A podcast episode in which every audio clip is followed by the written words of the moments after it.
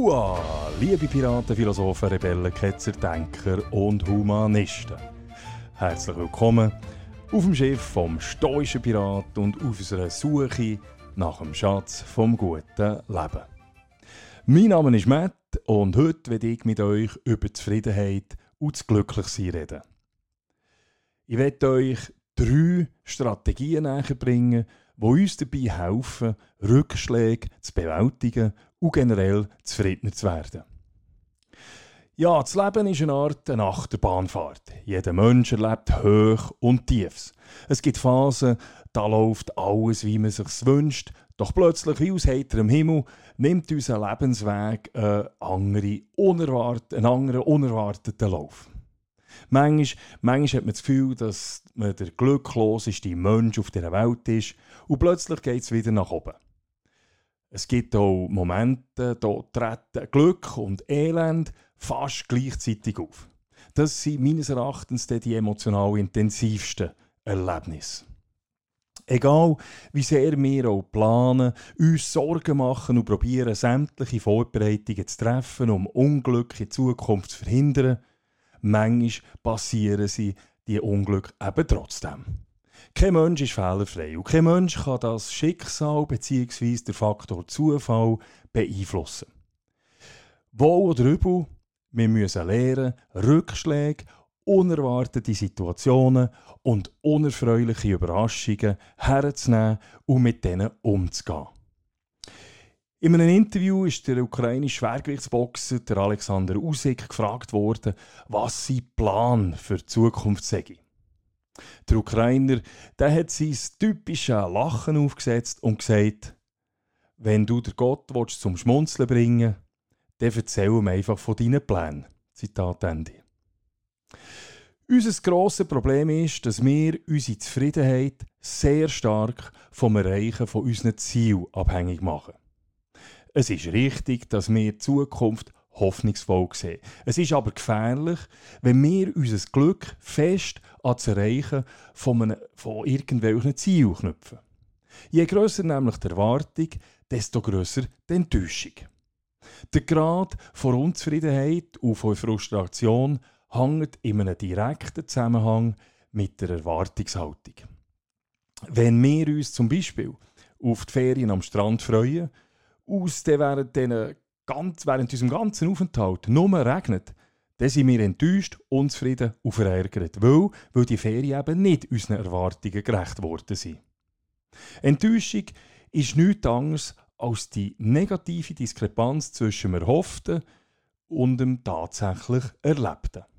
Enttäuschung kann sich wiederum auf unser psychisches und physisches Wohlempfinden enorm nachteilig auswirken. Ein extremes Beispiel liefert dazu der Psychologe Viktor E. Frankl in seinem Buch Trotzdem Ja zum Leben sagen, aus seiner Zeit im KZ Türkheim, einem Aussenlager von Dachau. Im Februar 1945 hat sich der blockälteste bekannte Komponist im Frankl heimlich anvertraut. Er hat ihm von einem Traum erzählt, in dem ihm eine geheimnisvolle Stimme offenbart hat, dass die Befreiung vom Lager am 30. März erfolgen würde. Der Komponist hat fest an die Prophezeiung geglaubt. Die Hoffnung hat ihn körperlich sogar erstarken Mit der Zeit ist es aber immer unwahrscheinlicher geworden, dass die Befreiung tatsächlich bereits Ende März erfolgen würde. Am 29. März hat der Komponist plötzlich höchstes Fieber bekommen. Am 30. März, also am Tag, an dem gemäss der Prophezeiung äh, die amerikanischen Truppen das Lager hätten sollen befreien, hat der Kom Komponist sein Bewusstsein verloren. Am 31. März war er tot. Gewesen. Er ist an Fleckfieber gestorben. Schlussendlich ist der Komponist aber an den Folgen vor Enttäuschung gestorben.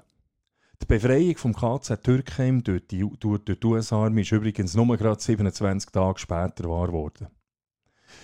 Wir müssen also einsehen, dass unser Leben nicht vollumfänglich planbar ist. Die Zukunft nicht voraussehbar ist und dass der Verlauf von unserem Leben von externen Faktoren und auch Zufällen abhängt. Wir müssen uns auch bewusst sein, dass wir unser Glück bzw. der Wert von unserem Leben nicht vom Erreichen von Ziel abhängig dürfen machen. Jetzt stellt sich einfach die Frage danach, wie man sein Leben angehen sollte, damit wir das als sinnvoll und glücklich empfinden. Was ist überhaupt ein sinnvolles Leben?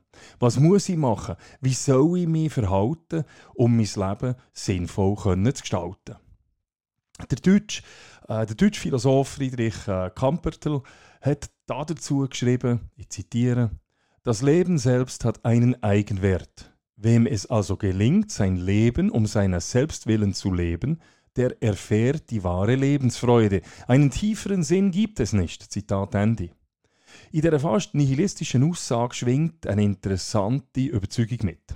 Nämlich, dass es ein wichtiges Lebensziel ist, die Lebensfreude zu bekommen. Die Überzeugung, die Überzeugung ist uralt. Bereits für die antiken Philosophen hat der Sinn vom Leben in der Hauptsache in der Erlangung von Glückseligkeit, Eudaimonia, durch eine gelungene Lebensführung bestanden. Es gibt unzählige Strategien aus dem gesamten Spektrum von Philosophie, die wir könnten nutzen um unser Leben glücklicher zu gestalten. Ich beschränke mich jetzt in dieser Folge auf einige solche Strategien aus dem Stoizismus. Der Stoizismus hat seinen Ursprung rund 300 Jahre vor Christus im alten Griechenland. Der Philosoph Zeno gilt als Urvater vom Stoizismus. Er hat in Athen ihre Säulenhalle, eben ihre sogenannte Stoa, unterrichtet. Von dort kommt auch der Name Stoizismus. Von den griechischen Stoikern äh, sind kaum schriftliche Werke überliefert worden. Aus diesem Grund sind die späteren römischen Stoiker, wo sind die späteren römischen Stoiker, die bis heute den äh, grössten Einfluss haben.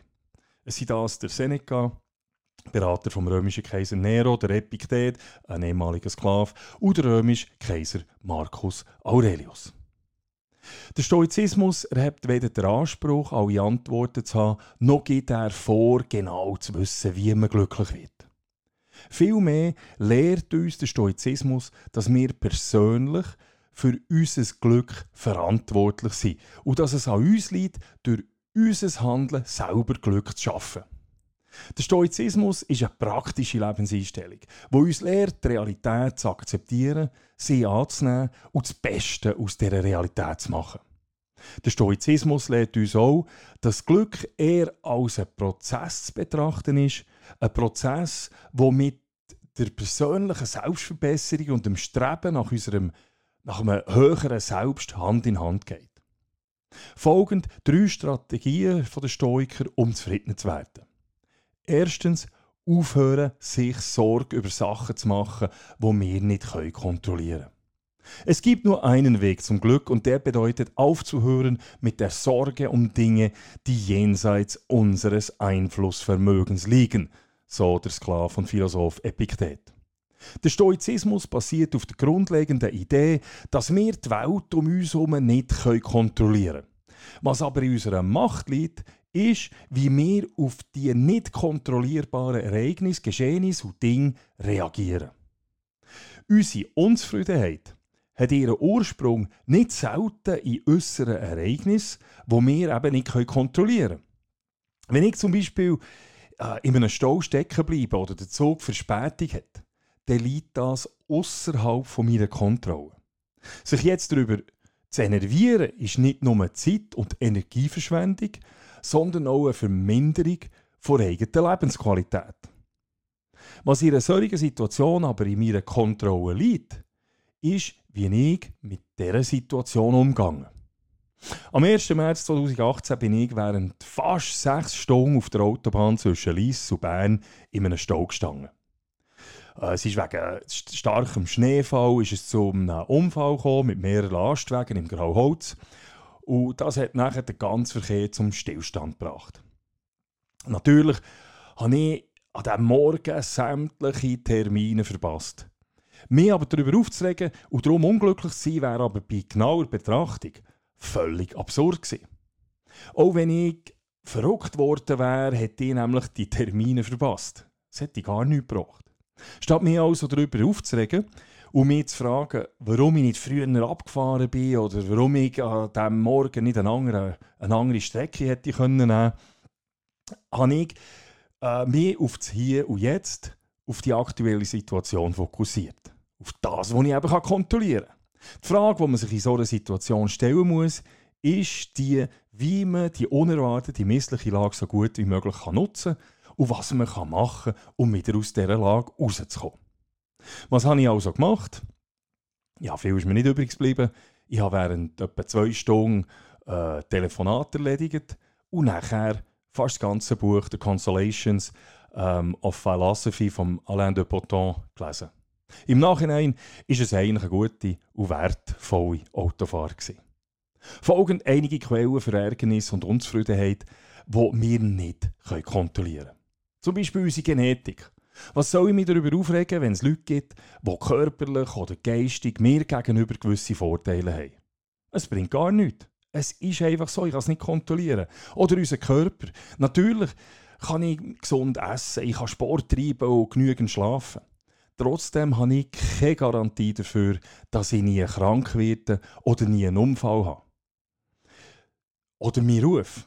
Auch mein Ruf kann ich nicht kontrollieren. Was immer wir machen, unsere Reputation wird durch andere Menschen gemacht.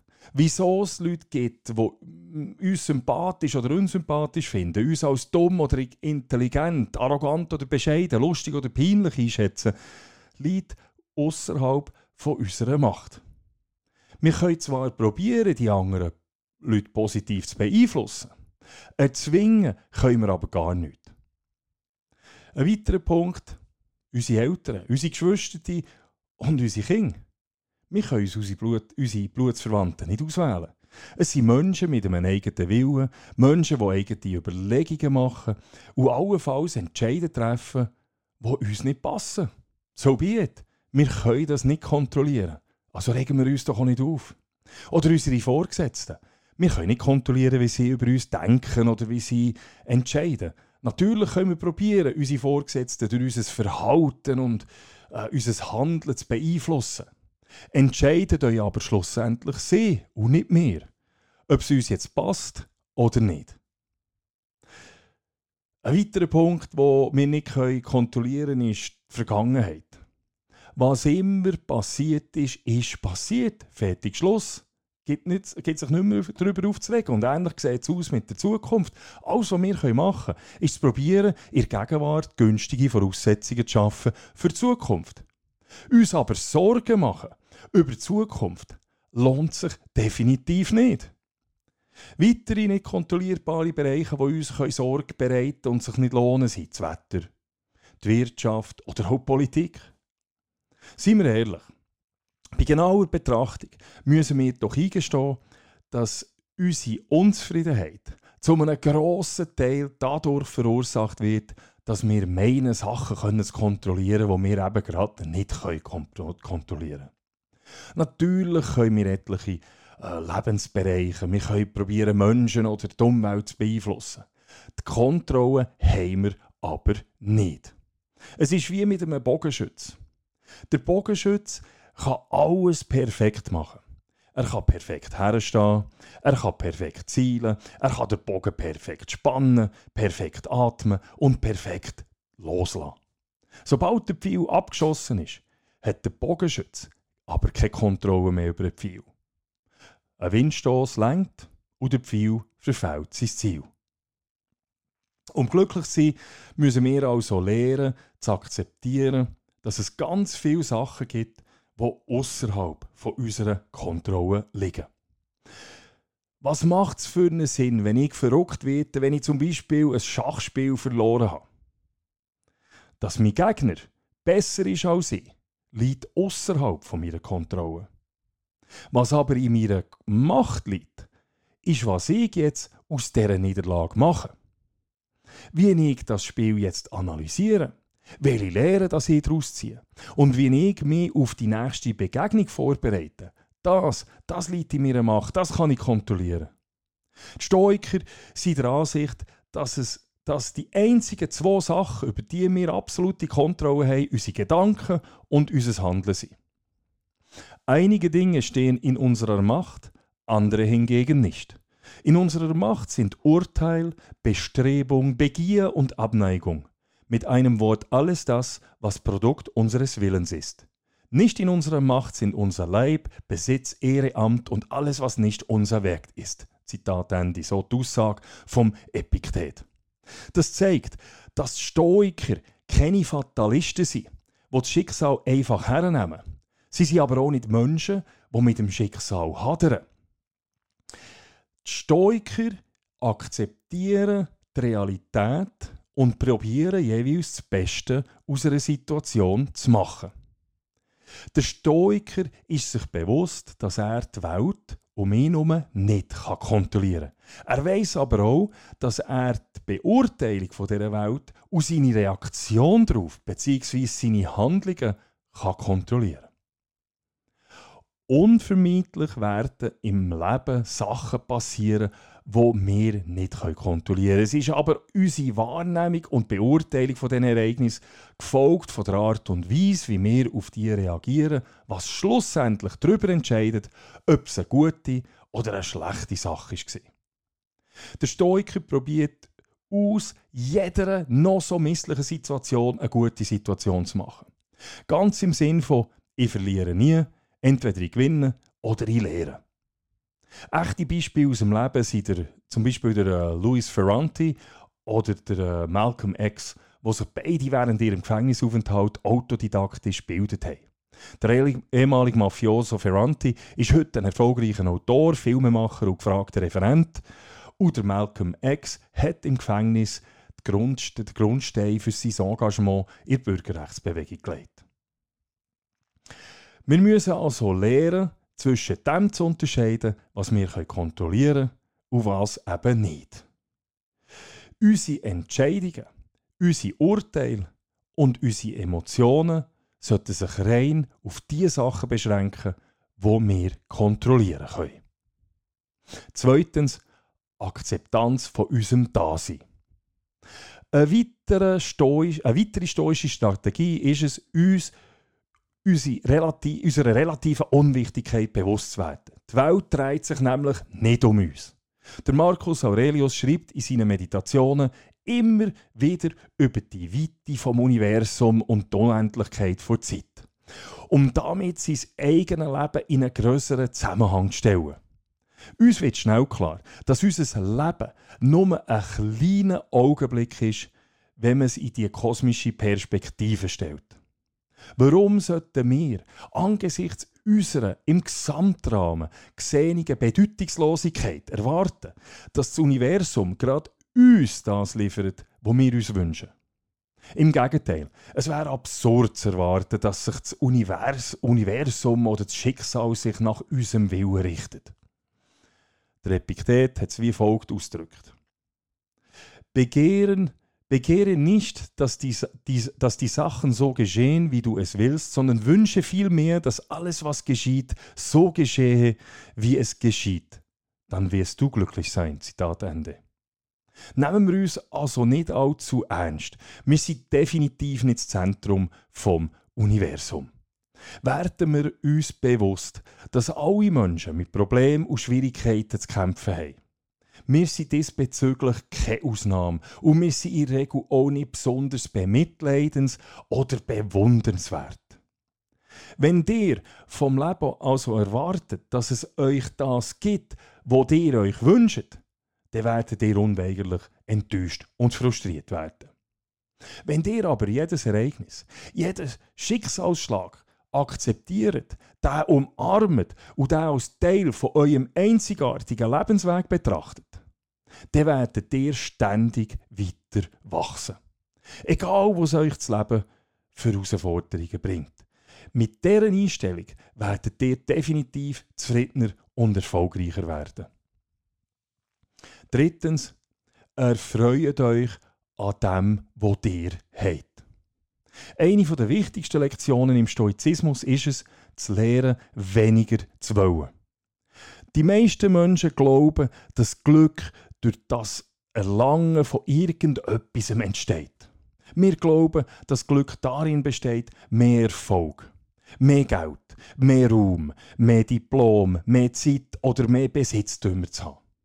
Das Problem aber ist, dass es genau das Verlangen nach mehr ist, wo unser Leben unzufriedener macht. Es besteht nämlich Gefahr, dass wir zu Sklaven von unseren eigenen Wünschen werden. Versteht mich nicht falsch. Ich plädiere hier nicht äh, für ein asketisches, minimalistisches Leben ohne jeden Luxus und ohne Ambitionen. Es ist absolut richtig, bestimmte Sachen zu wollen. Es ist auch gut, Träume zu haben und Ziele zu verfolgen. Es ist meines Erachtens sogar unsere Pflicht, danach zu streben, unsere Lebensumstände zu verbessern und zu probieren, unseren Liebsten ein komfortables und möglichst sicheres Leben zu bieten. Es geht mir aber vielmehr darum, dass wir die richtigen Sachen begehren, dass wir uns fragen, was wir wirklich brauchen und wollen und warum wir diese Sachen auch wirklich wollen. Wollen wir es, wollen wir es weil, weil sie unser Leben verbessern oder weil wir andere Leute beeindrucken wollen. Es geht auch darum, Wertschätzung für das zu entwickeln, was wir bereits haben. Wir müssen uns bewusst sein, dass wir sämtliche Sachen, die wir uns angeschafft haben, auch wieder verlieren können. Wer sein Glück, also von Besitztümern, von Ruhm und Ehr, von Titeln oder von einer Funktion abhängig macht, der läuft Gefahr, sehr unglücklich zu werden, wenn er diese Sachen wieder verliert. Und derjenige, der sein Glück an Sachen knüpft, wo er noch nicht hat, wird ebenfalls nie glücklich werden. In diesem Sinn zieht der Seneca, der Seneca die Schlussfolgerung, dass den größten Reichtum hat, wer arm an Begierden ist. Zitat Ende. Wenn wir also lernen, das zu schätzen, was wir bereits haben, dann trägt das wesentlich zu unserer persönlichen Zufriedenheit bei.